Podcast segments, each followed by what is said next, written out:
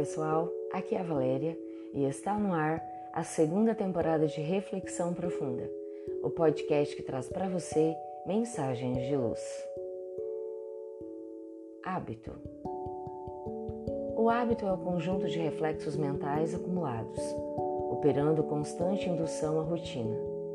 A maioria dos espíritos encarnados na Terra vem de incontáveis séculos, nos quais viveu sem muita reflexão e nem resistência moral. Há a tendência generalizada de consumir os pensamentos alheios, ajustando-se a eles. Por conta disso, exagera-se nas necessidades e se aparta da simplicidade com que seria fácil viver em paz. Porque são muitas as pretensas necessidades, ergue-se todo um sistema defensivo em torno delas. Para assegurar o que entende ser o mínimo necessário, o homem se torna egoísta e cruel. Arma-se de cautela e desconfiança, para além da justa preservação. Dando vazão ao instinto da posse, cria reflexos de egoísmo, orgulho, vaidade e medo. Caminha ao sabor das influências mundanas, suscetível à opinião alheia, aos ditames da moda e da mídia. Por não refletir detidamente sobre os propósitos superiores da existência, engana-se depois do berço para se desenganar depois do túmulo. Aprisiona-se no binômio ilusão-desilusão, no qual gasta longos séculos, começando e recomeçando a senda em que lhe cabe avançar. Não é lícito desprezar a rotina construtiva. É por ela que o ser se levanta no espaço e no tempo e conquista os recursos que lhe enobrecem a vida Contudo, a evolução impõe a instituição de novos costumes, a fim de que o ser se liberte de fórmulas inferiores.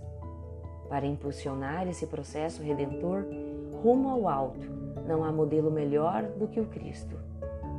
Sem violência de qualquer natureza, ele alterou os padrões da moda moral em que a Terra vivia há milênios.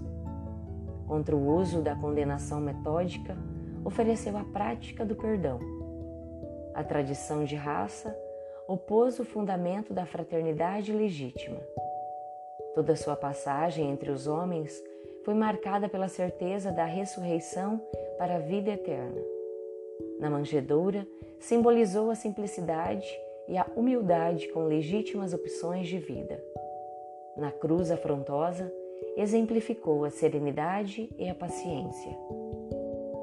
Também trouxe a noção das bem-aventuranças eternas para os aflitos que sabem esperar e os justos que sabem sofrer.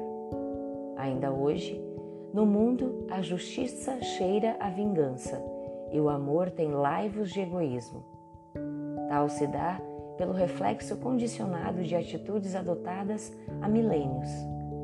Entretanto, a ciência da vida que jamais se esgota precisa induzir reflexões que rompam com esses automatismos infelizes.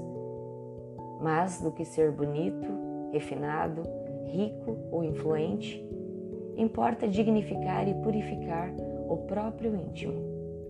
Para isso, nada melhor do que se habituar a servir, a perdoar e a compreender as dificuldades alheias.